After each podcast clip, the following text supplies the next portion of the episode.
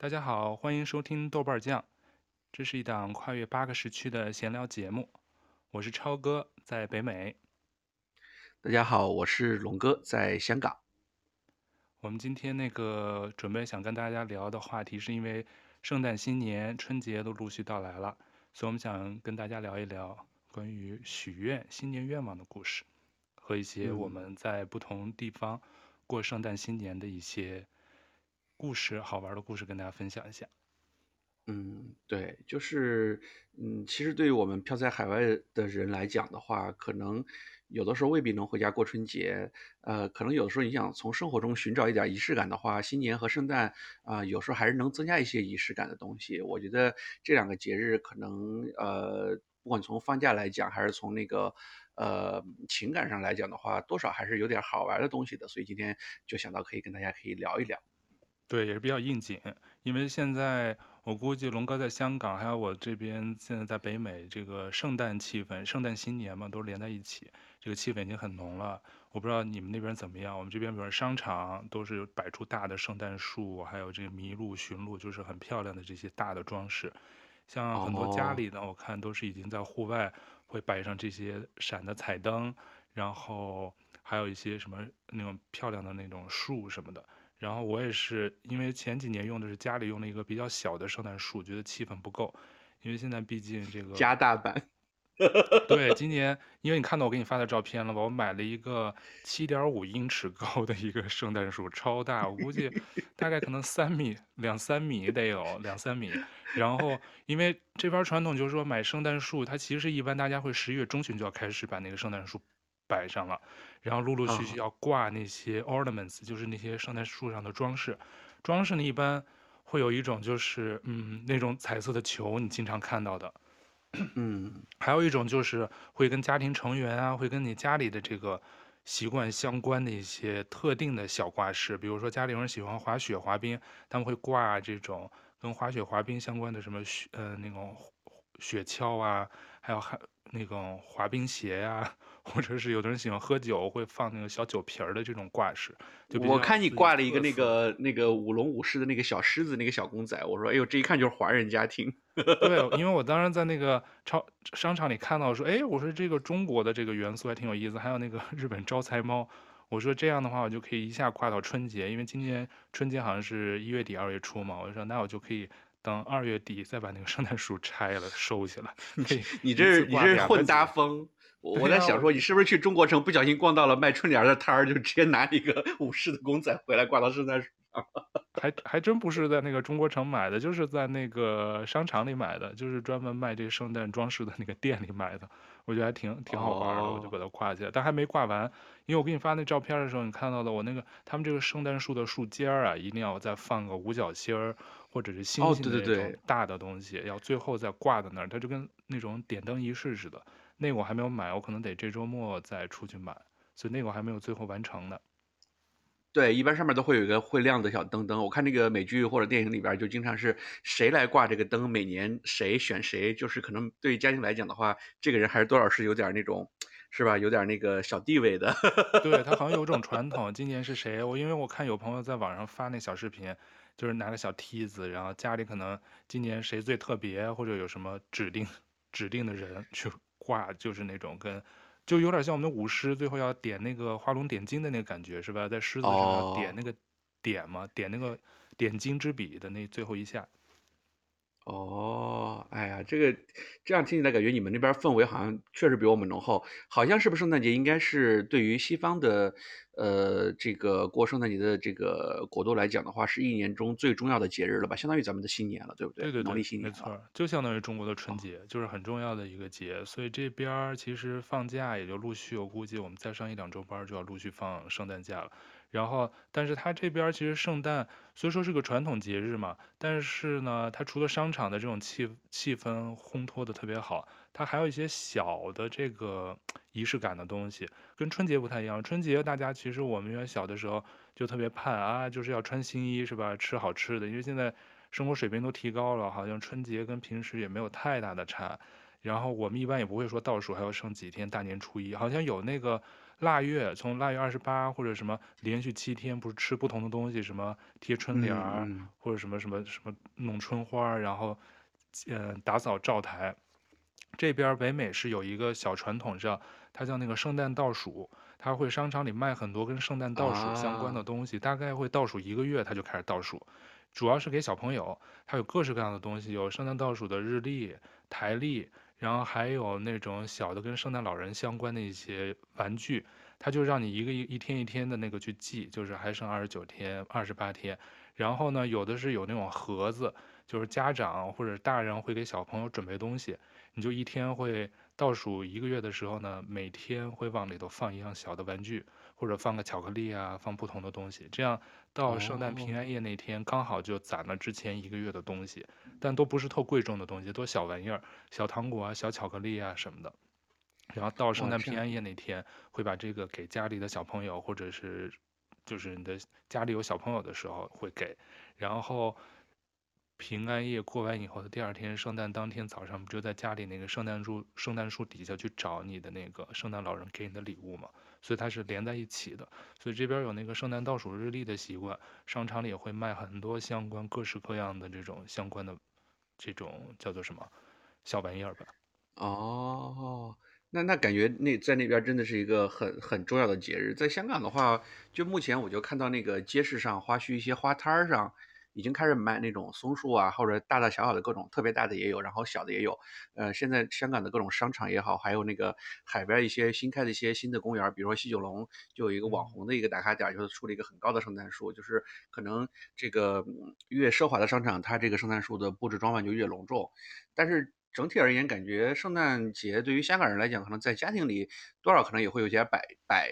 摆设之类的。但是感觉我可能没有在香港人家里过过这个圣诞节了，就感觉没有那么的。我在香港就至少就是感觉每年对我来说，作为一个港漂来讲，就可能就放几天假，可能跟朋友就是时代广场倒计时一下，看看那个假的下雪啊什么之类的，可能就去商场那个，好悲 催。对，去去对去圣诞树前拍拍照什么之类的，然后。嗯，就是，但是对我而言，就是可能我的更多回忆是停留在菲律宾过圣诞吧。不过现在在香港的话，其实就是圣诞氛围已经很浓厚了。像我们公司楼下，就是他们会有各种那种灯展啊什么之类的。然后我觉得，其实对于香港人来讲的话，最多的能体现到圣诞氛围的，可能就是这些各大商场和这种公共场所的这种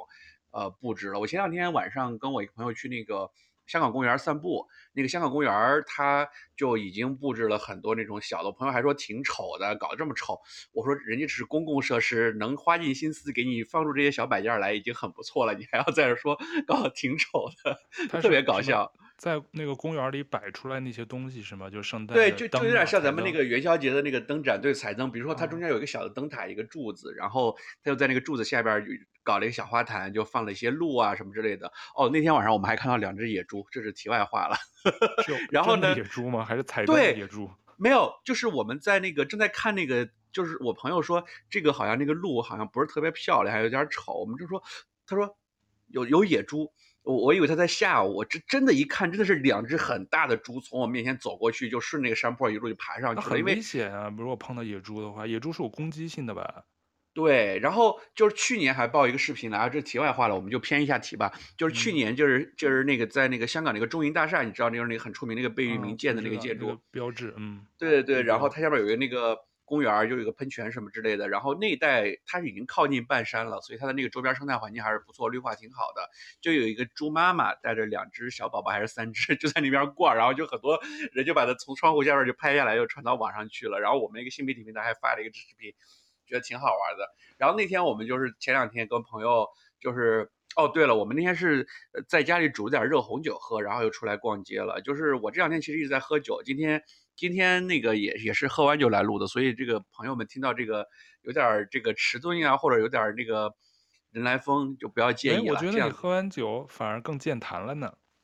哎，这就是刚才舅哥在节目开始前问我说：“你喝酒没事吧？”我说：“嗯，我说没事儿。”呃，反应会比较迟钝，但是大脑里有很多 idea 在飘来飘去，可能就跟吃了毒蘑菇一样，你这个 就在飘来飘去各种 idea。我是觉得。我是特别喜欢那种微醺的感觉，其实就是不要宿醉，就完全醉到不行。对对，我也没有那种那种状态过，我就是那种微醺。然后我微醺以后，其实我也是话多，我就喜欢多说话。因为你刚才说你现在是不是在喝着红酒在跟我们聊天，在跟我聊天啊？啊，没有，我刚才是今天今天是因为要等舅哥起床录这期节目，等不及，我先去酒吧喝了一杯，然后就回来，所以现在我的声音其实到晚上，呃，OK，我我刚才先去了。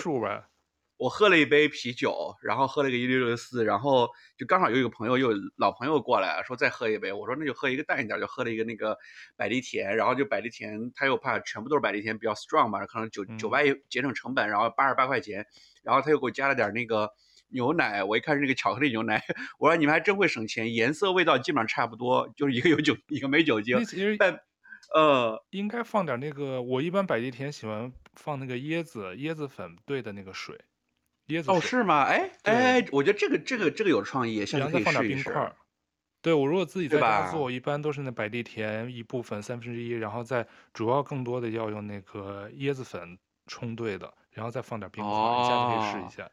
其实我每次去酒吧点百利甜，我都不好意思点，我觉得太娘了，就觉得是女孩子喝的。但是今天晚上真的已经喝了一杯啤酒，我觉得混啥都有可能醉，要跟你录节目，所以我想说，就就不要喝那个 strong 的了，然后就喝了一杯百利甜。但是话说回来了，前两天是因为就是我跟那朋友来我家玩，我说太无聊了，我说我们搞点什么活动吧，就是看了会儿电视太无聊，我说那我们就搞点酒喝，但又不想说，因为我其实并不是特别喜欢红酒，我觉得那个涩的味儿其实来说对我来讲我不是特别喜欢，然后。嗯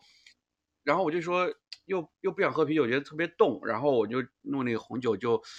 查了查那个配方，然后又煮了一点热红酒，买了那个肉桂什么什么之类的。我就不知道你们在那边是不是会，是不是在街头都能买到这种东西啊？好像香港街头不卖这种东西。哎，我还对你一说到想起来，你说到红酒，因为这边平时街头是不太会，就是说，因为我们这边你要买酒得专门去那个卖酒的商店，它商场里是不让卖的。嗯所以你得专门去那个叫 liquor store 去买，然后你得看身份证 ID 你才能买，所以它是分开的，成年人才能进去买。但是只有在圣诞的时候，就又说说回到圣诞，因为在圣诞的时候呢，这边都特别喜欢办那个圣诞夜市，就是那种呃季节性的，而且是就那么几次，就可能冬天才有是吧？对，就也不是冬天，就圣诞节前这一个月左右会搞几次，它不是持续性的，就一般十一月一直到十二月，它的那个 Christmas Market，在那 Market 就是卖一些当地的这些本地人做的一些各种的手工制品啊，还有一些还有一些好玩的那种小工艺品，但是它最有特色的就是是一定会在那个圣诞市场上有卖那个。热红酒的是他们自己当地人做的那种热红酒，你知道吧？是热的，因为冬天它那个 Christmas Market 好多都不是在室内嘛，它是在室外临时搭建的那种那种市场，所以你买的时候就是在那种啤酒桶上，就是买一杯，就是拿很普通的、很简易的那种杯子装那个自制的那种红酒，但它是热的，加热过的。所以就哈着热气，戴着手套，然后你就站在那块儿哆哆嗦嗦的，哎呀，喝一杯暖身。我觉得下雪天在在那个下雪天喝一杯这个肯定特别爽。对，他就所以他就特别适合冬天，因为我其实前几年疫情前我去那个荷兰的时候也参加过一次，因为他们那会儿是一月份，他们就是过了圣诞以后一个这种新年夜市啊，不是夜市了，早市，就是白天也有的。就是在卖，他们有一个那家人卖那个酒，一看就一家人，你知道吗？儿子在那儿卖，然后爸爸在那儿收钱还是什么，一看就是一家人自己自制的那个 热红酒，还喝着挺好喝。啊、对，好像也不是完全红酒味儿，他可能还加了一些别的那个什么东西，我没太喝出来。但是呢，就是在那种、哦、我知道那个配方，我到时候给你讲。哦，你知道那个 配方是吗？我就觉得在那种情境下，在这种季节里头。就喝着那个暖一下身子，味道未必就是你最喜欢的那种红酒的味道啊，但是呢，就是那个气氛就完美的契合在一起，你就觉得啊，这好像就是我唯一喜欢冬天的一个原因之一，就是冬天可以有这种氛围嘛。嗯、夏天你喝酒就它，它就是一个它就是一个节日节日的味道，真的是一个节日的味道，真的是就是那种跟你味蕾能够合在一起，觉得哦，这就是圣诞季或者新年季已经到了，就是唤醒你的沉睡的这种。脑细胞也好，就就跟你就跟你一闻到那个放鞭炮那个硝烟的味儿，你就觉得哎呀，小时候过年的那个 feel 又来了，对吧？对啊，那个火药味儿，我超喜欢 闻那个火药味儿。其实，我的天呐，我就刚才你说到荷兰的时候，因为前两天就是我那个朋友，他不是来我家那个喝那个热红酒，然后我先跟你说一下那个配方吧，因为之前是我们去年圣诞节的时候就太无聊，因为就是放假在家就朋友也没有很多，就是我们就是看了会儿电视觉得太无聊，我们就搞点红酒喝，他就是放那个。呃，其实你不用用特别贵的，就最便宜的红酒，然后那个加那个橙子或者柠檬，然后切成片儿，然后苹果切成片儿，然后煮大概差不多。那个十到二十分钟，然后呢，不不过不同人有不同的煮的方法，有的人是直接把酒全部倒进去煮二十分钟，那么还有一些人是先把一半的或者三分之一的倒进去煮，跟那个差不多十分钟沸腾之后再把剩下的倒进去，这样酒精挥发的可能就会少一点。但是如果你想说，你喝那个酒精度不要那么浓的，其实你就可以多煮一会儿。然后最后呢，因为它即便是加了那个苹果，还是不是特别甜，你可以加蜂蜜，然后你也可以加一点，比如说你想要的，就是那个冰糖也好，还有像我就比较简单买的那个泰国方糖，直接加了方糖，然后就觉得喝起来就像你说的那种微醺，但是又不至于就是很醉，然后你一杯两杯喝下去也没有什么太大的感觉，然后就是感觉还是挺温暖，就挺有那种节日的氛围的。然后就是我那个朋友。对，就他说，他说他之前他刚好在丹麦读书的，他就说到这个事儿，然后他说那边就是像你说的那个很多创意市集，然后就是他们就会很多人就晚上卖这个东西，哎呀，我就特别后悔，我就说。我这个去欧洲次数也不多，就是为数不多去那个布拉格的时候，当时就是冬天去的。我们当时居然就没有喝热红酒，就当时可能因为学生嘛，钱也不是特别多，当时觉得能吃一个什么那个肘子都已经觉得很奢侈了，然后也没有喝什么。但是他说那一杯酒的话，就人民币也就十块钱都不到。我我所以觉得我忘了几欧了，就是很便宜，嗯、它就是很小一杯，就那种小纸杯、塑料杯，就是很简易的，不是很 fancy 的那种什么玻璃杯，嗯、就是一次性的，就一杯一杯的买。然后你逛完以后就拿着它，可以边走边逛其他的那些市集、那些铺子啊什么的。但是，对，刚才龙哥你跟我说那配方，我就想起来，那是不是就是我们说那个 Sangria 啊？就是你说的这个红酒加那些。各种我不知道英文叫啥，反正他说了一个欧，他说了一个那个欧洲叫嗯，glog 还是 gloggy，就是一个丹麦词什么之类的。然后对了，忘了最重要的，最重要的加肉桂。最重要的忘了，就要加肉桂。我是最讨厌肉桂的，我就是特别讨厌肉桂的味儿。对他们那种有些面包什么特别喜欢放肉桂，还有对桑肉桂粉，我觉得我接受不了。我也接受不了，我超不喜欢那味儿。我当时我能吃下去，但是我绝对不会专门找有肉桂，就 cinnamon 嘛，我不会找专门有 cinnamon 配方的那种点心。哇，我也不知道为什么，我就不能接受不了，接受无能那个味道。就就那天我们俩就临时想到要要要起起兴要煮这个红酒，然后我们去超市就在那找各种肉桂，就是那个超市就百家其实已经算比较大，但是我们没有找到那种散装的，就是可能塑料袋装。结果发现一个小瓶子，就像你平时那个黑胡椒那种小玻璃瓶，结果它里边插了很多根很细的。然后我们俩居然跟你一样，我们俩都不喜欢那种特别冲的肉桂味道，但是觉得你要不加这个肉桂吧，觉得又不是特别正宗。然后我们就放了一两根，稍微的煮了煮。然后我看那个网上很多配方里边，他会把那个肉桂。甚至你煮一下之后，你捞出来不是盛给你的时候，他会把肉桂插到你的杯子里头，就是你喝的时候还泡在里头。我觉得不行，这味儿太冲了。哎，龙哥，我给你补个小知识，嗯、我刚才跟你聊的时候特意搜了，就是我刚才跟你说你说的那种红酒，就是我说的我夏天喝过的叫 Sangria，就这边墨西哥和西班牙会喝的那种加了红酒的这种水果，就是混在一起，西班牙水果酒。但是我这边都是在西班牙啊，墨西哥餐厅会喝到。但是你夏天喝的话，估计是不是就是对，是不是都是冰的？对，它有冰，然后就是红酒，外加你说的什么橙子片儿，还有什么黄瓜片儿，它就切着水果跟蔬菜，哦不，蔬菜就是那种黄瓜，然后柠檬，这是这种特别清爽，就是夏天喝的。我刚才看他说叫桑格利亚酒，中文叫桑格利亚酒，也是西班牙水果酒，哦、就是红葡萄酒及切片水果制成的，也常加入橙汁儿或白兰地。所以那就是说的这个，可能就是你说的是冬日版，我只喝过夏日版。冬日版。对，冬日版。哦。冬日圣诞限定版，Sangria。对，那就是我说的。那那那我觉得到时候过两天圣诞节的时候，你在家煮一次试一试，然后看看我这个配方 O 不 OK。试一次，我还真没在家做过，我只在也是在酒吧或餐厅点过。哦。那我还我觉得这个就是你喝起来一点压力都没有，因为它不会让你说很醉，就是你一杯两杯三杯下去都无所谓，都没关系的。对，所以所以就是我就说嘛，就是那种微醺，然后配合节日或者某一些气氛，它有时候会让你更兴奋。比如说你今天心情好，我觉得你今天龙哥就心情很好，所以你加上那个喝一小点儿酒，然后那种就小酒怡情的那种感觉，就是那种劲儿就上来了。然后又是周末，或者你就觉得嗯，心情就加倍的快乐。嗯我我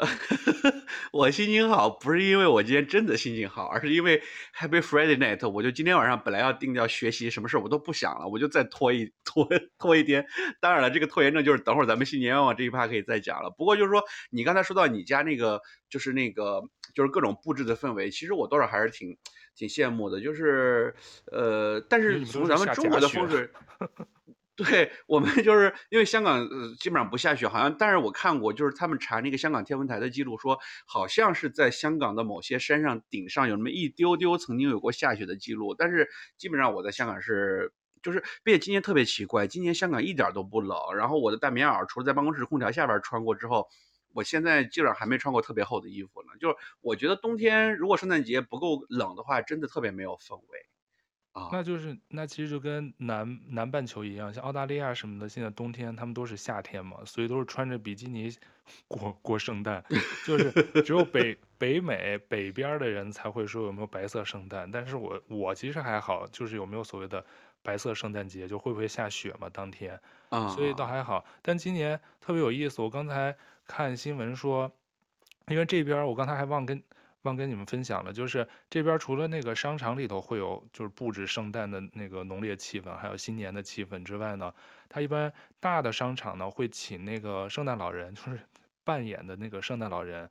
跟跟你合影，就是一般都是免费的，哦、然后有立拍得就给你马上冲出照片。它也就是商场想吸引一些人流啊，吸引点人气，就是一个一种这种活动。他们一个传统就是说圣诞老人坐那一天，你拖家带口，反正好多那个。老外他们是有那种圣诞节传统的呢，一般就是家里都穿的特别齐整，就是跟过节一样，就穿的特别正式，穿着毛衣或者是打扮的比较舒服，全家就去抱着小孩去照相，然后年轻人你也可以去照他。但是呢，这其实是一项挺悠久的这个节日传统，在北美，我知道美国、加拿大商场里一般都会搞这种活动，但因为现在是这个疫情的一个大原因，北美就是这个圣诞老人荒了，就是基本上找不到。愿意来出来扮演这个圣诞老人了，哦、对他，他有一家公司就专门招这种临时这个演员扮，因为他只要男的圣诞老人嘛，是不是？他一般就男性嘛，所以就是他叫 Hire Santa 的这个公司，他就是说疫情爆发后呢，公司收到的这个顾客需求增长了百分之一百二，可是与此同时，圣诞老人的这个需求就数量就应聘的人却越来越少。因为他圣诞老人没有什么年轻人，他虽说也要带着那个假的白胡子，但确实我原来跟他们合影发现，确实也都是六七十岁老人以上，oh. 没有什么四五十岁的男的去扮，因为那种感觉就不对嘛，都是老人嘛。对对对对对。所以而且挺伤心的是，好像就疫情确实也有些老人可能也因为各种人去世啊什么的，所以还有一些年纪比较大，可能也不愿意冒这风险，因为他毕竟公共场合，你跟不同的人在那照相，也保持不了什么社交距离，所以好多人也也不愿意来做。就可能就不做，所以那个现在商场里，我看确实今年去逛商场，好几个商场都没有看到跟圣诞老人照相的这个合照的这个项目。哦，就是你，就是你们那边，我我就听我那个丹麦朋友说，然后他说他当年在那边读书的时候说，他们那边会有专门的那种什么圣诞老人见面会，比如圣诞前的那天晚上，然后会有就类似于一个广场一个演唱会那种粉丝见面会，就圣诞老人就出来，然后。跟市长什么有交接仪式，然后就弄一个大袋子给小朋友各种派糖，我觉得 就就想想就觉得还蛮有喜感的。哦、对，因为可能是在丹麦嘛，它毕竟靠近北极圈，那那个北北欧那些国家，可能这个圣诞的这个传统就更浓。我觉得这边可能多少就是走自己商业化的那一条那种方式了。但是呢，圣诞老人迷路哦，之前我有一年参加那个要去参加那个圣诞集市。特别好玩，它那个是除了跟圣诞老人扮演的圣诞老人照相，你还可以跟那个真的麋鹿，跟那个驯鹿照相，活的。Oh. 但是那个就要收费，那个是跟活的那个麋鹿，它就圈养在那个那个，就跟那个马棚牛棚里头似的，有一、oh. 一头还两头啊，但是你不能摸它嘛，就是得远点照，不是那种超大的，就是。真的野生的那么大，就是头上有特别大的角的那种，对对对对对，就是你经常看那种卡通形象里头有的那种驯鹿，然后你可以跟它合影，哦、还挺可爱的。我当时，但是我没没没去，没掏钱跟他们照，我就是看到哦，我头一次见到，除了跟老人圣诞老人照，还可以跟驯鹿照相。哇，那这这看，反正我就觉得蛮有喜感，想想那个画面就是，对啊，愚蠢的人类。对，真是愚蠢的人类。然后这边特别逗，我不知道美国是不是，反正在加拿大呢，原来上在公司就是每次还要在公司上班，因为现在都在家办公嘛。那会儿要在在那个办公室去的话呢，他一般十二月份有那么几天，公司会提前说，我们叫做穿那个叫 ugly 那个 Christmas sweater，就是穿最丑的圣诞毛衣的一个活动。这是也边专门还有商店是卖最丑的。哎，这个挺好玩，的，什么什么叫最丑的？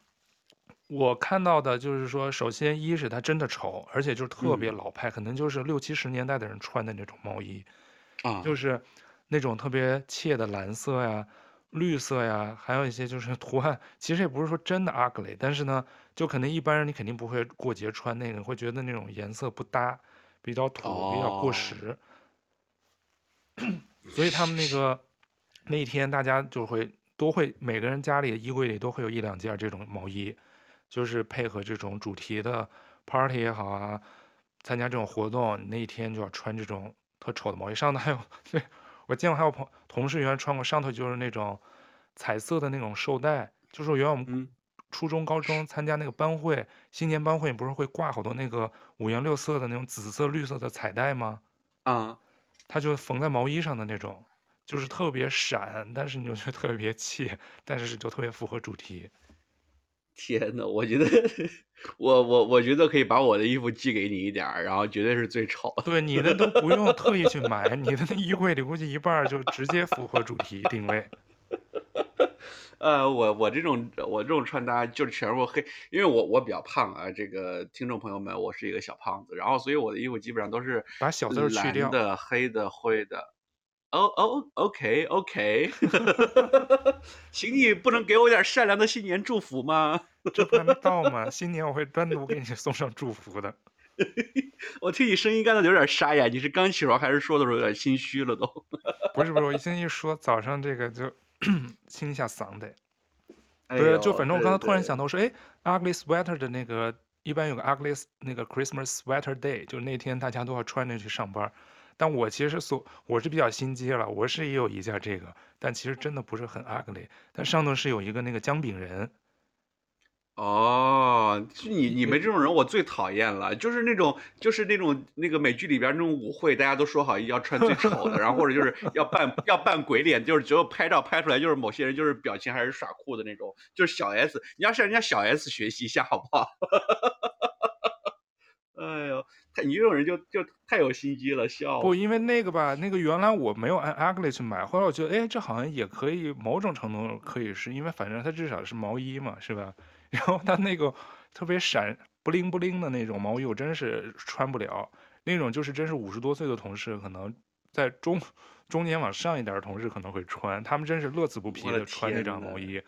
就是那种蓝，下次我给你发几张照片，或者在网上搜，你还能搜到他们对这种毛衣的定位 定义是什么？做全场最闪耀的灯球。对，他 们来跟我左边一起画个龙。哎，这是哪首歌呀？这是那个那个，对，这是什么什么口水歌？呃，跟我左边一起画个龙，右边一起什么？对吧？东北谁唱的？对对对，对，闪耀的灯球。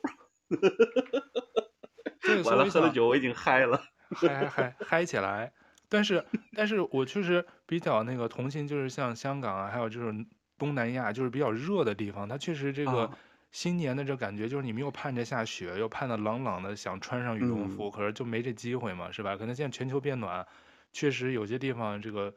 越来越热，没有说那么冷，但是我，对吧？但是你刚才、这个、那这说到这儿，我这个段子就来了。这其实今天说实话啊，就是说，就是舅哥跟我定要聊这个话题的时候，其实我特别想要聊聊菲律宾的圣诞节，就借此这个机会，嗯、因为菲律宾圣诞节真的是我我也算是一个怀旧吧，因为我前两天还发了条微博说，哎呀，我突然好怀念菲律宾圣诞节啊。然后一个是怀念圣诞节，另外怀念其实就是很怀念。在菲律宾那段生活，因为我最近工作中呢，就遭遇到了，不是不能说遭遇了，就工作上最近有一些可能比较烦的事儿，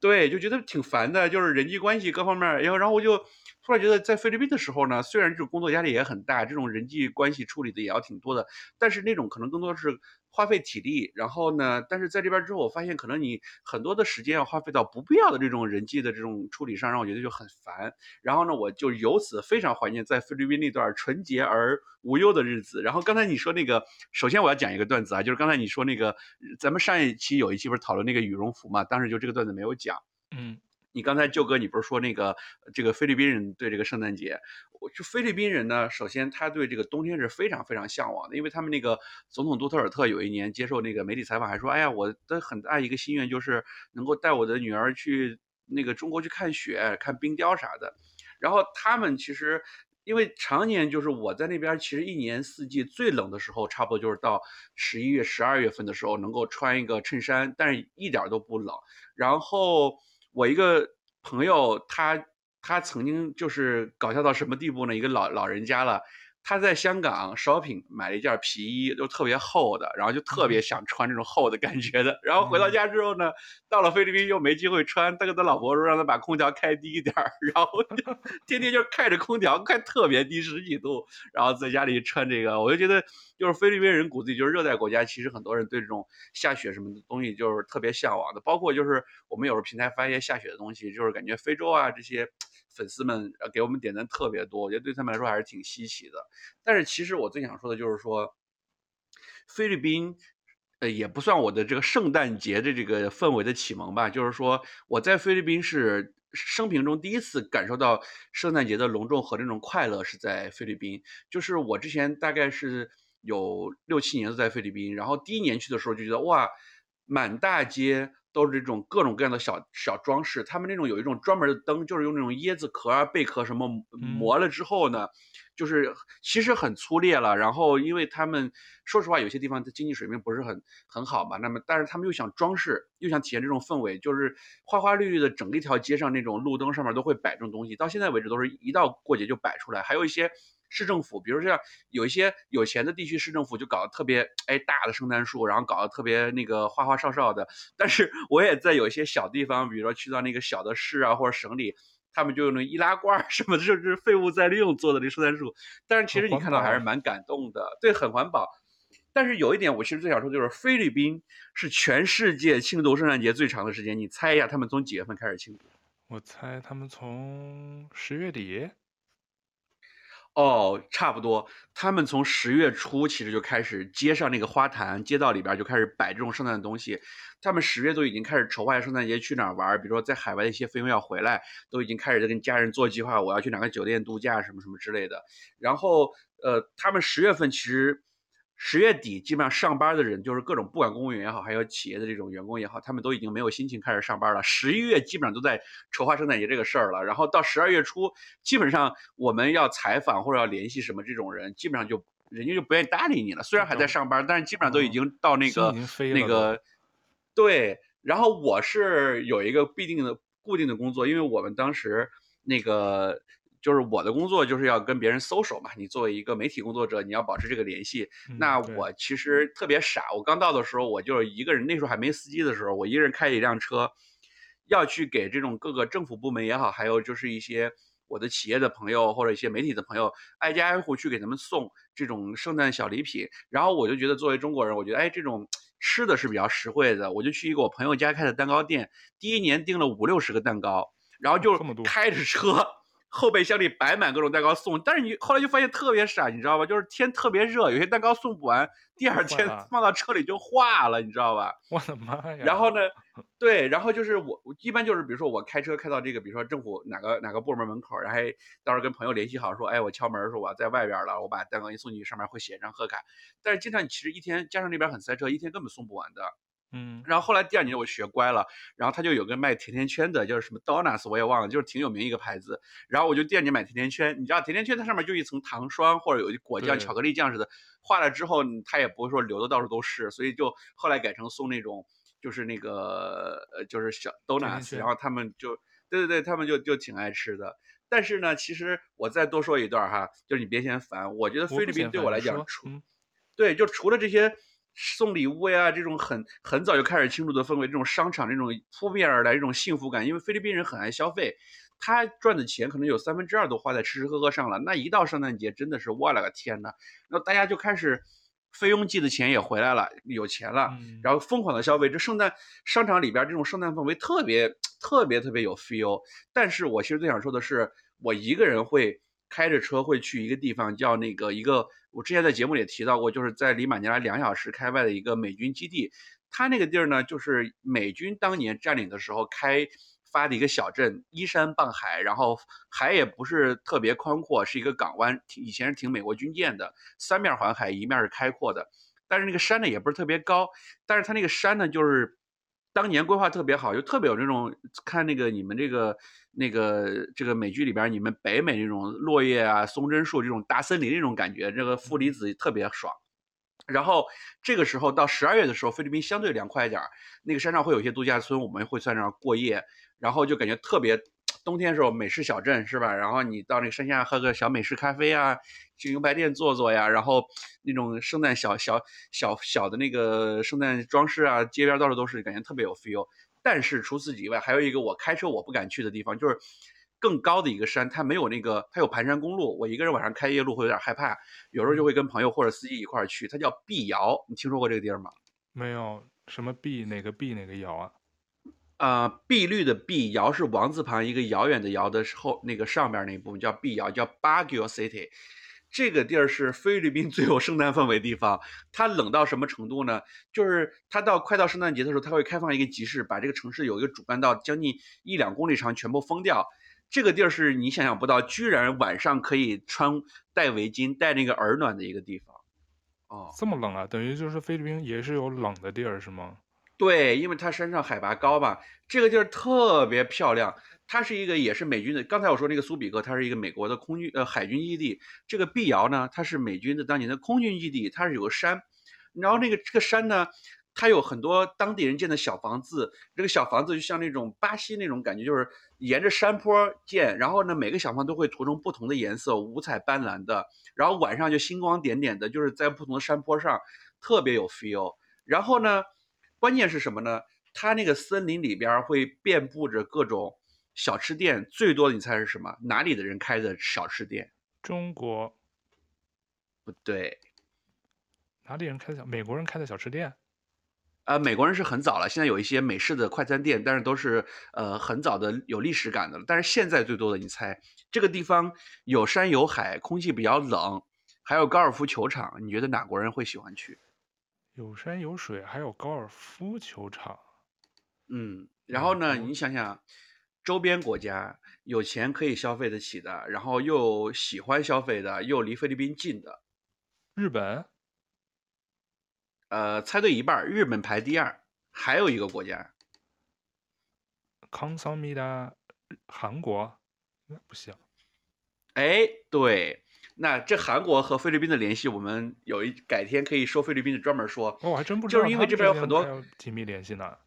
对，因为日本、韩国人、台湾这几个国家和地区吧，然后呢，他们来这个旅游的游客是菲律宾最多的，然后还有中国人。然后呢，那边有高尔夫球场，然后韩国过去也近，然后韩国人会去那边有钱的玩高尔夫，然后还有一部分人会年轻人吧去那边学英文，因为这个碧瑶呢。空气好，没有那么冷，没有那么热，所以有很多封闭式的英文学校，所以很多人会去那儿待一两个月，在山里度度假，顺便打打高尔夫，就是学英文了。然后呢，所以就是说，它那边有很多，你想想，就是大森林，但也不是说很茂密的树，就是呃，不是特别高的山里头，然后有有那种小小的街遍布在里头，散落的小店，如果有一个韩式烤肉店，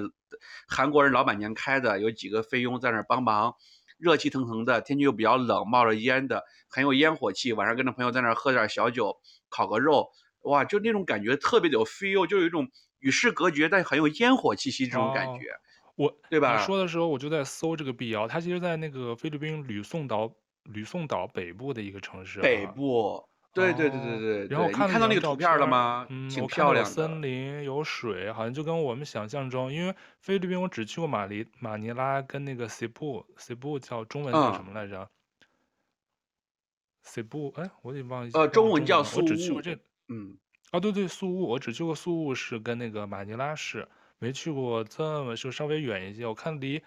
马尼拉开车还得五六个小时呢，是吧？车程。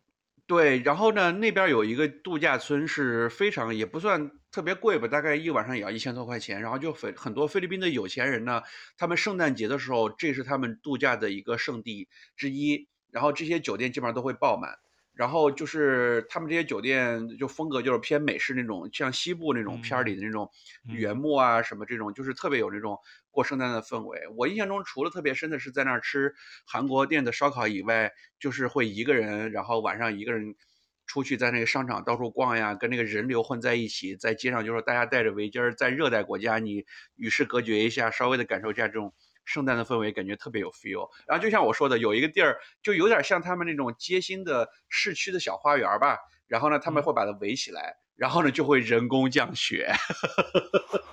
就比香港的那你刚才说那假雪会好点是吗？对，因为它是在晚上，周边又是森林，晚上又黑漆漆的，它不像时代广场，到处都是亮着灯，下个雪感觉有点假。然后它那边你偶尔降个雪，就感觉还挺有 feel 的。所以就是说，菲律宾其实最好玩的地方真的不在马尼拉，马尼拉就是除了一些那个 shopping 啊什么那些看，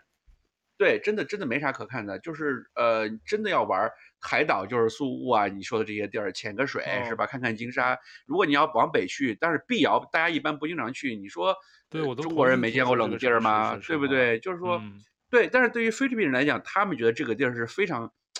就是冷，然后呢有过年的氛围，并且它也是受美军文化影响的，所以它那个各种建筑也好，这种商业小店也好，然后建筑就是住宅都有当年美国人留下这种历史的这种印记在，所以相对来讲就是还挺有 feel 的。对，我刚刚看，你知道碧瑶跟中国哪个城市是姐妹城市吗？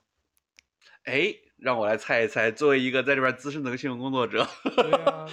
碧瑶那应该不会是跟跟广州吧？有一个字儿对了，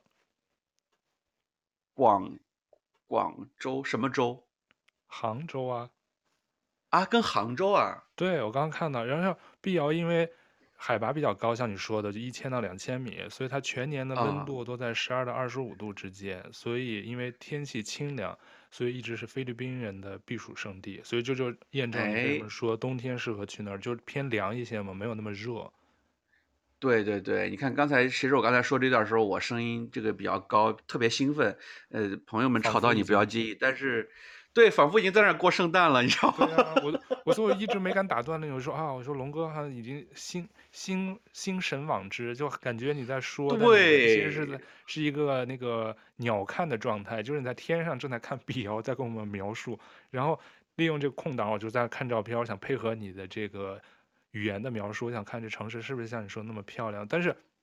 看了几张照片，确实还挺漂亮的，就是有点那种欧美小镇的感觉，对，是吧？就是我在那儿待的时候，就会特别有那种，嗯、因为想我在马尼拉的时候，多数就是新闻采访，还有一些 social 啊什么的，多数就是时间还是比较忙的，就偶尔你去那儿隔离一下，他、嗯、开车挺远的，你去一趟肯定要过夜的，然后呢过个夜呢，我就不如多待两三天吧。然后对了，然后我们就会去那边采草莓，它有草莓园，摘摘草莓，在山山脚下。然后呢，还会去，就是就特别有这种在欧洲的感觉，就是在感觉就到了欧洲一个与世隔绝小镇，对，就是去的那个，它有那种有一个大教堂，教堂下边摆的市集，就是教堂自己产的这种有点像这种义卖的，就是什么草莓酱啊，嗯、然后各种那种虾酱啊、海鲜酱，哎，买点回来做手信带给朋友，就是逛逛，然后这种与世隔绝、短暂的这种放空的感觉，就是特别有 feel。对，我真的是哪一天你要再去菲律宾，我绝对，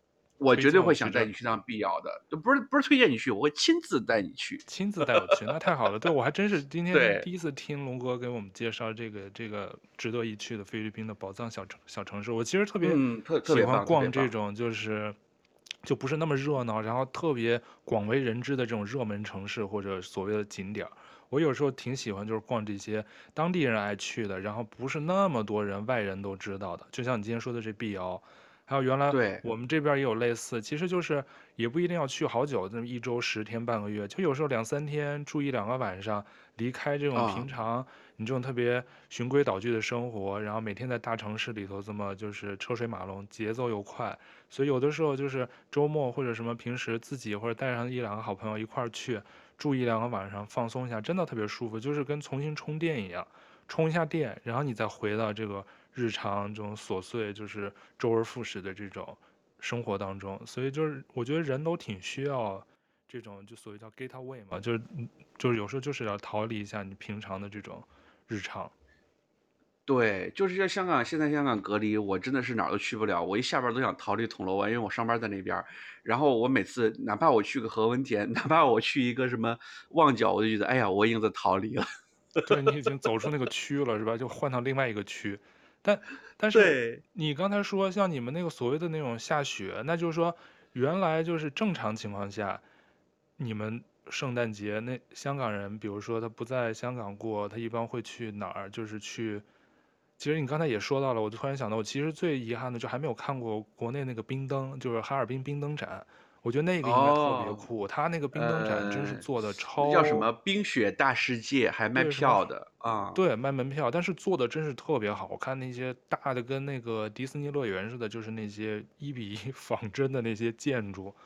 我觉得挺酷的。哎、我都是早年在北京小的时候去那个。去看过那个北京自己当年办过的冰灯展，就挺小的，就跟那个哈尔滨冰雪大世界不可同日，啊、就是小小的。但是我记得我那个照片里还有几张，就是在那个冰灯上滑来滑去，可能那会儿初中吧，我觉得就是在那个冰灯。后来我觉得北京都没再办过这个冰灯展了，好像都没有再弄过了，都是九几年的时候了。我们家好像真没搞过这种东西，但是我们家就是可能到过年冷的时候，元宵节有那种灯会。就是一个公园围起来，又搞各种灯。就是我我我也正儿八经没有看过这种冰灯。我就前两天在网上看到那个播客，就是一个美食的，然后他去了东北，他其实就为吃美食，但是到了当地觉得到了冰雪大世界必须要进去看一看。然后哇，就是真的是用那个冰器材这么高这么大，我觉得真的是蛮厉害的。然后关键是呢，去这么地儿这么这么冷的地儿，然后看完如果能回来回头像他一样坐在一个什么。东北菜馆弄个什么铁锅炖大鹅，烀个大饼子，然后我觉得 特别有 feel。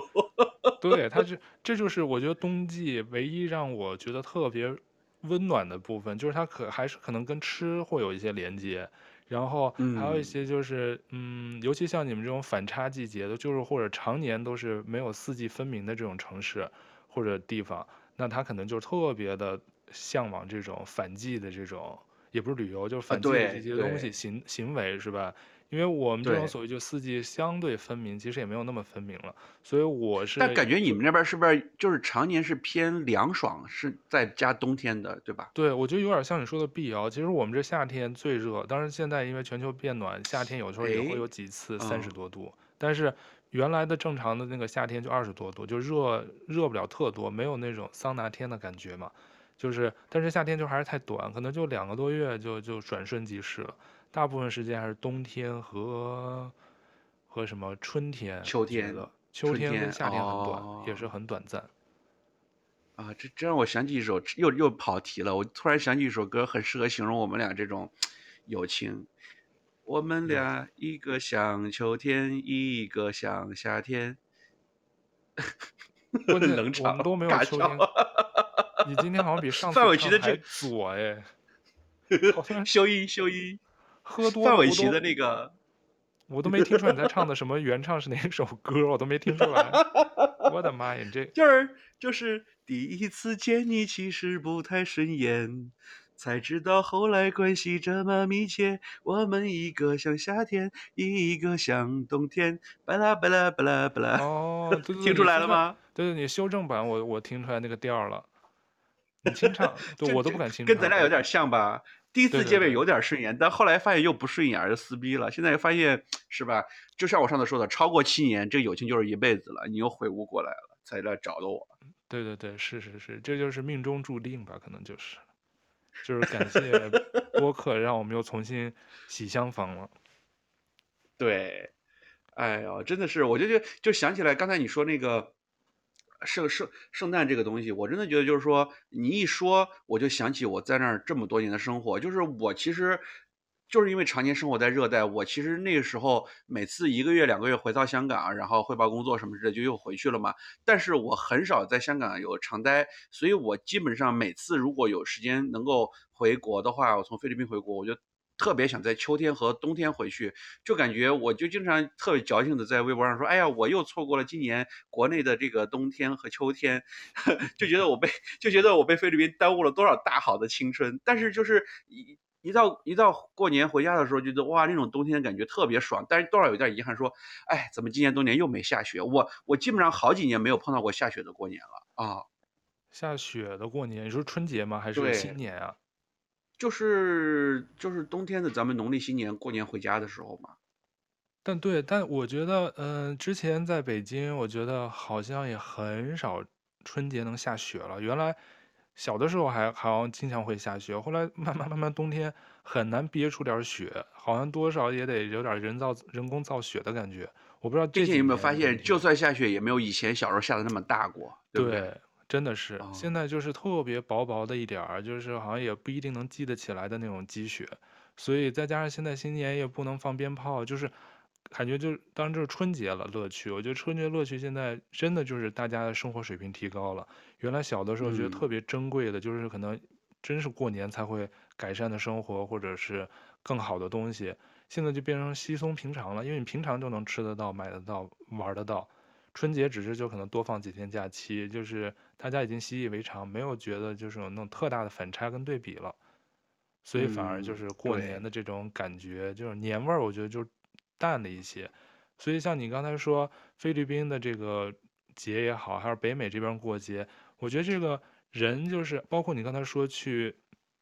碧瑶这种地儿，我觉得人其实挺重要的，就是一定要有一种仪式感。就是生活再忙碌，对，生活再平淡，嗯，一定不要忘记品这种仪式感的东西。我觉得人一定需要仪式感，不管对你的周围的朋友啊、家人，就是不要觉得习以为常，就是就不要去做这件事儿。我觉得仪式感真的能增加一些幸福感，然后能调剂一下平淡的生活。对，确确实是这样的。我。我觉得最重要的就是说过圣诞节这个东西，它这种仪式感会让你觉得，首先它是一个时间的打点吧，哎，觉得今年到了这个点儿了，我要该过什么样生活了，是对今年一个小小的收尾和总结。然后呢，另外一点就是说，它会让你平淡的生活中有一点仪式感，你不管借此机会喝点酒，跟朋友聚一聚，或者吃顿好吃的什么之类的，我觉得它会让你觉得。我是活着是有温度的，就不是说真的是一个打工人，是、嗯、一点儿就天天就忙着赚钱，结果钱也没赚到，一年到头觉得就很有挫败感，是吧？哎，偶尔的稍微的矫情一下，小资一点儿，然后过个圣诞节什么之类的，能让自己的生活觉得，嗯，我生生活在这个世界上还是有有有跟别人有联系，是有点乐趣的。对，嗯、没错。所以那就是说到我们今天说到这儿，说到这儿这个新年愿望了，对吧？对，我们这心 有灵犀。我就说，哎，既然说到仪式感，我觉得许愿除了生日，我觉得人许愿一个就生日许愿，还有就是新年他也许愿，是不是？这我觉得算不算是仪式感的一部分呢？嗯、你觉得？我觉得算，虽然我不大相信许愿这个事儿吧，但是我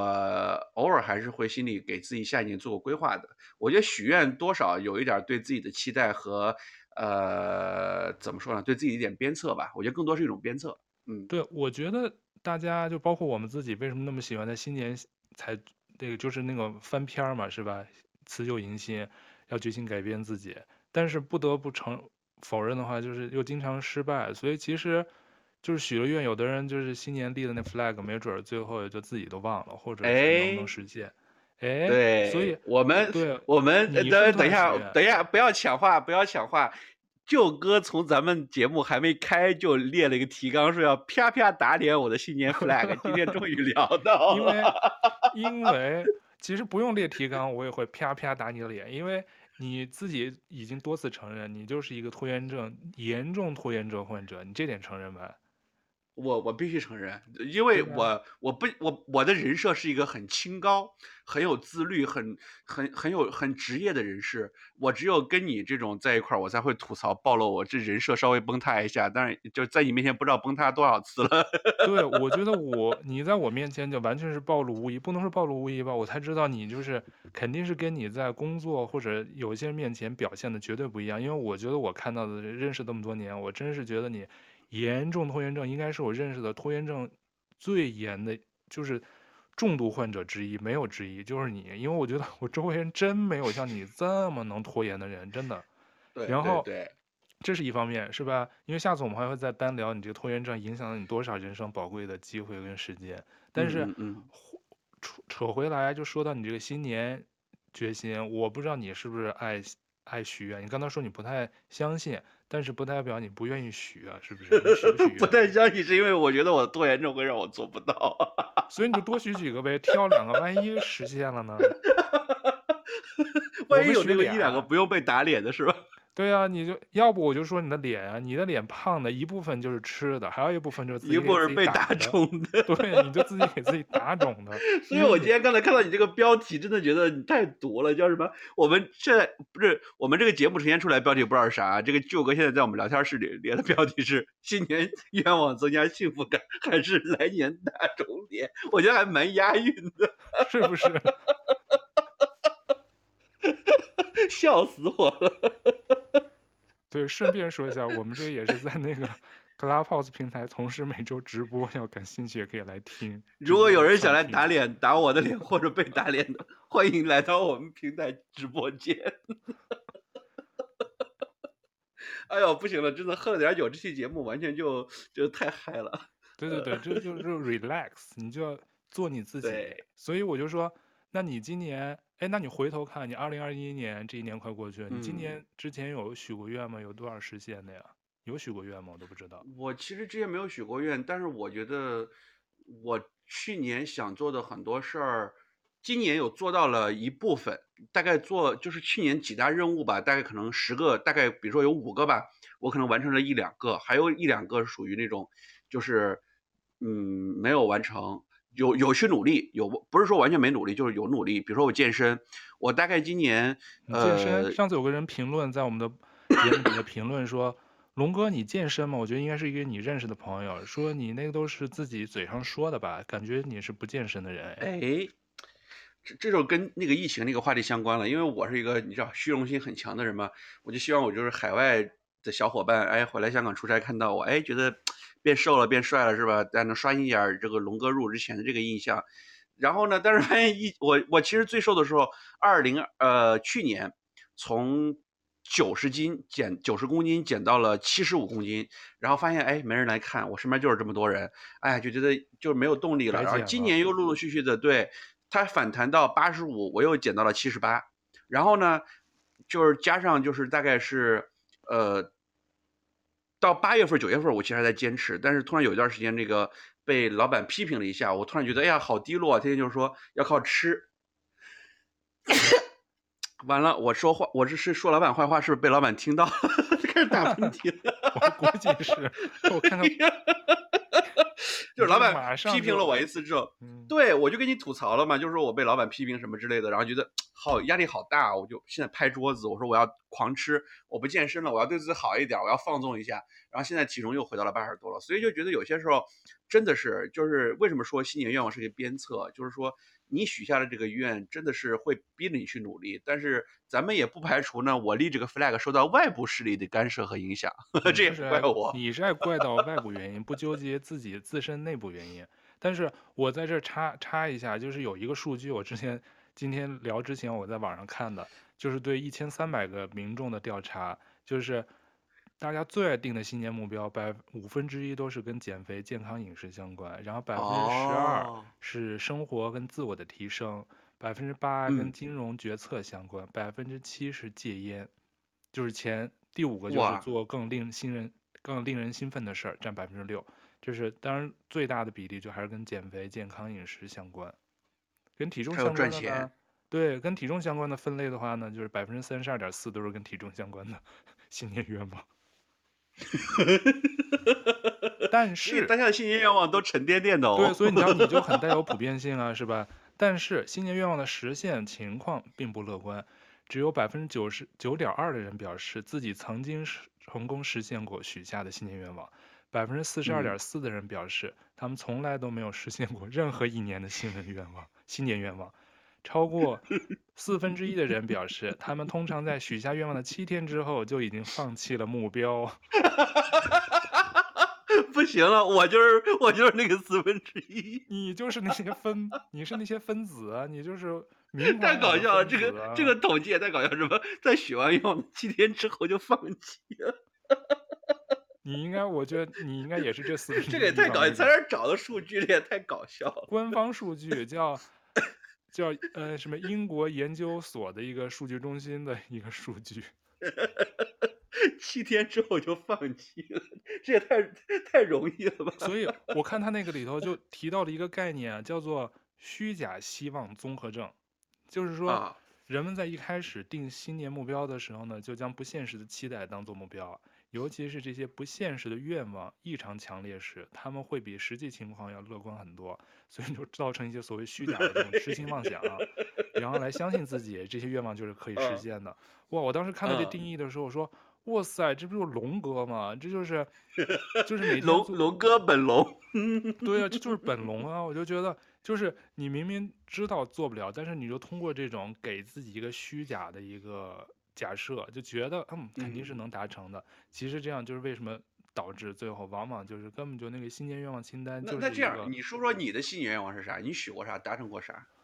我其实我一般其实，在生日的时候喜欢许愿，就是默默的许愿，也不是对着生日蛋糕许愿，就是默默默，因为上了年纪，其实不是特别喜欢走那些走那个新年愿望，我不是特别信那一卦，跟你类似。新年愿望，说实话，我其实很少许，我觉得。都是些没有，这咱不说新愿望，就说你这个，不管你生日还是说你做年终规划的时候，就是你你给自己定过什么 flag 吧？啊，那肯定是定过的。我当时曾经原来定过，就是说啊，现在待在这城市太冷了，嗯，生活这这个比较枯燥，也待了好多年，我就说特别想搬走，想换个城市。这这，说实话，我也是打脸，我也是经常给自己定，啊，搬走搬走，或者什么找工作找工作，找换一个工作，然后就是各种。躺在舒适区，其实有的时候就是动了一下就没怎么动了，就是有些外部因素来了以后会，比如说啊可能要裁员了啊，啪啪啪开始拼命主动找工作，然后裁员结束了，嗯、呃，自己又暂时安全，有的时候觉得啊好像又安全了，然后就就啊那再有空再找吧，接着找，所以就是这种就是属于常立常换的那种感觉，但是没有特别说在。新年新年的时候做过，但是肯定说家人身体健康啊，家人身体，家人和那个朋友身体健康，还有自己，比如说要锻炼，坚持这种锻炼的习惯，这些我觉得都是可能之前也做过。但是我个人表扬自己，我的健身确实是做的不错，应该肯定比你强。我是 疫情那个健身房开了以后，基本上一周都要去五到六次的。这么多，那还是蛮频繁的哦。嗯，一次一个小时大概，所以我这个那那你们去是真有练，还是就是拍个照打个卡？你见我拍照吗？我倒反而都不拍照，真是在那练，练完洗个澡就回家了。哦，因为这边人，这点是值得表扬。对，我之前好像跟你说过，还是跟别的朋友说过，忘了，就是关于健身，因为健身这边在北美就是一个挺好的一个生活方式的一部分，他倒不完全是为了拍照打卡，嗯、可能也有人去秀个肌肉啥的。但好多人就是觉得就跟吃饭喝咖啡一样，就每天都要去健身房待半个小时、二十分钟、一个小时，各种时间段，反正他就做好他的那动作，然后他就走了。有的人澡都不洗就走，还有之前有段时间都是中午去健身房，还有好多六七十岁的老老爷爷老奶奶去健身的，就是常习惯性健身啊，做拉伸什么的。所以我觉得跟国内看到的倾向不太一样，是不是？国内好像就年轻人为主。像父母那辈儿就跳广场舞就就能替代广场舞多，对。但是这边确实老人还挺多锻炼的，还有那种高中生也挺多的，所以就什么年龄段的都有。就是大家就是把它当做生活方式的一个习惯的一个东西，没有说是为了给谁见，他就是自己就就想就是保持这种身材的这种，看上去就精神嘛，就是你给别人一个好的一个。也算是形象管理的一部分吧，所以这个我觉得可能也受这大环境影响。我健身这块自打这个恢复了以后，就是做的还不错。还有就是尽量饮食要健康啊，这些大的。但是跟个人的这种小的小规划比，确实我觉得做的不够。我真是希望明年二零二二年这又一年到了，真希望就是能够实现？小目标，嗯，肌肉男。肌肉男，我真我也练不成肌肉男。我其实就是就是说让自己别那么脸那么浮肿，然后看上去就是精瘦一点。哎，但是说实话，就是我我最近跟你视频这么几次，我发现你那个皮肤状态什么，就是挺好的。就是作为一个老人家，你能保养成这样，我觉得要表扬一下。你们这些小地方的人。哎，然后但是我就想说，除了这些硬性的，我其实还有一个小愿望，但是我也不抱什么希望。嗯、我觉得我我想脱单，我想我想我想谈一段恋爱，嗯，我想有段、哦。那是可以，我觉得这个是应该是只要你主动，就是那天还听一个一个朋友在那个视频里头讲，就说你要想。脱单或者想找对象，就一定要像那个动物一样，就释放一种那种荷尔蒙，就是求偶的那种荷尔蒙，你明白吧？就是说我要恋爱，我要找对象，我要干嘛干嘛，就是你一定要释放出那种东西，周围的这种人才能 get 到，才能感受到是吧？感受到，对，就不能这种时候就不能清高，就是哎，我就我这么优秀，肯定会有人主动找到我的，就不行。他就是说你在那种时候就是主动出击，散发出来就是。老子就要谈恋爱，老娘就要谈恋爱，老娘就要找人爱，就你就散发出这种这种气气场，然后你才能吸，才能吸引到这样的人。天哪，那那那我要多扭动扭动。对啊，你首先就是形象形象管理好，你就不能就是、嗯、你这种就是体重就是叫做什么忽上忽下的也不一定好，是吧？你就是就是细水长流。细水长 流，然后工作生活的这种平衡确实很重要。你瞧，如果按照大家，你瞧，其实确实，你看这比例，就是很多人都是还是跟体重啊、提升自我体重啊、自我提升教育相关。你瞧，其实都是跟你原来提到过的有关系吧？是不是？你之前提到过这种继续学习啊什么的，我们下次可以再单单独聊一下这个。我们也可以请一些一些正面典型来给一些反面典型上上课。对，嗯，我觉得可以。Anyway，我觉得今天其实聊了这么多，我觉得从圣诞节又聊到了这个新年愿望，我觉得其实大家都是一个还是蛮积极心态。这个什么那个歌叫不败活一回，这个暴露年纪了，就是来世上一遭，我觉得真的是要。要要精彩的精彩的活每一年，真的不要每一年不要留太多遗憾。我觉得立 flag 的话，就是希望自己明年活得更加精彩喽，对吧？不要就是吸取上一年的教训，不要这个 再被啪啪打脸。对，那脸已经够大的了，禁不住再打了。那你除了你这个健身搬家，你今年还要许什么愿望吗？那我就希望明年。一切都能好起来，希望能回国看爸爸、看朋友。已经两年没回去了。嗯，明白。我希望明年我的工作环境，对，我希望我的工作环境更好一点，然后也希望明年有机会，说不定能跟你在哪儿见面呢。嗯。哎呦，然后到了香港又被晾，又被放大肉鸽子。哎，所以这就是刚才你说的那个，我知道这个可能不一定达成，但是说说一下，这叫什么综什么综合症？虚假希望综合症，这这就是换到我们就是塑料虚假友情。这个，对啊，你先能保证每周都不放我鸽子，我们能每期准时给大家送上一期这个闲聊的节目、清谈节目就很好，嗯、就至少目前、嗯、是吧？对。嗯，如果如果那个小朋友们、听众朋友们，你有什么新愿望，或者说这个对打脸这个事儿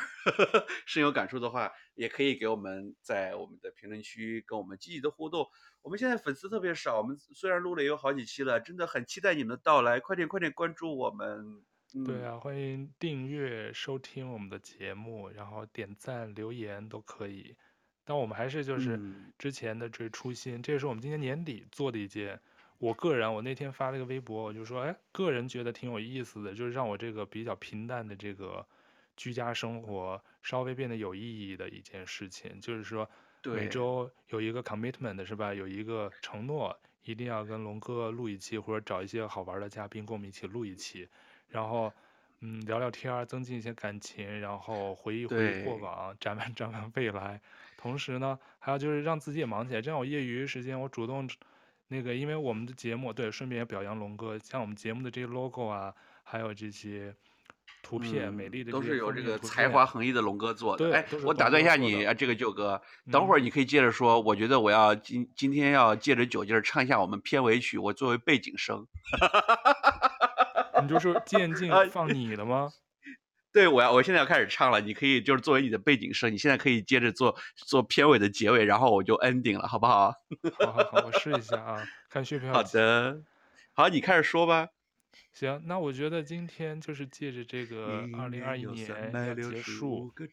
然后新年又要来了，所以我觉得大家不妨都是借这个时候想一想，今年愿望你实现了多少呢？然后明年有没有新的愿望想去实现？然后不管能实现多少，我觉得就是打这个一定要有仪式感。哎呀，你这么唱都影响我说话，我都想不出来说啥了。反正就是 一定要。对，要有仪式感。我觉得生活一定要仪式感，不管有没有过节，是吧？过节一定要有，不过节也需要有，然后对自己、对身边的人都好一些。那我们今天就先跟大家聊到这里，我们下期再见。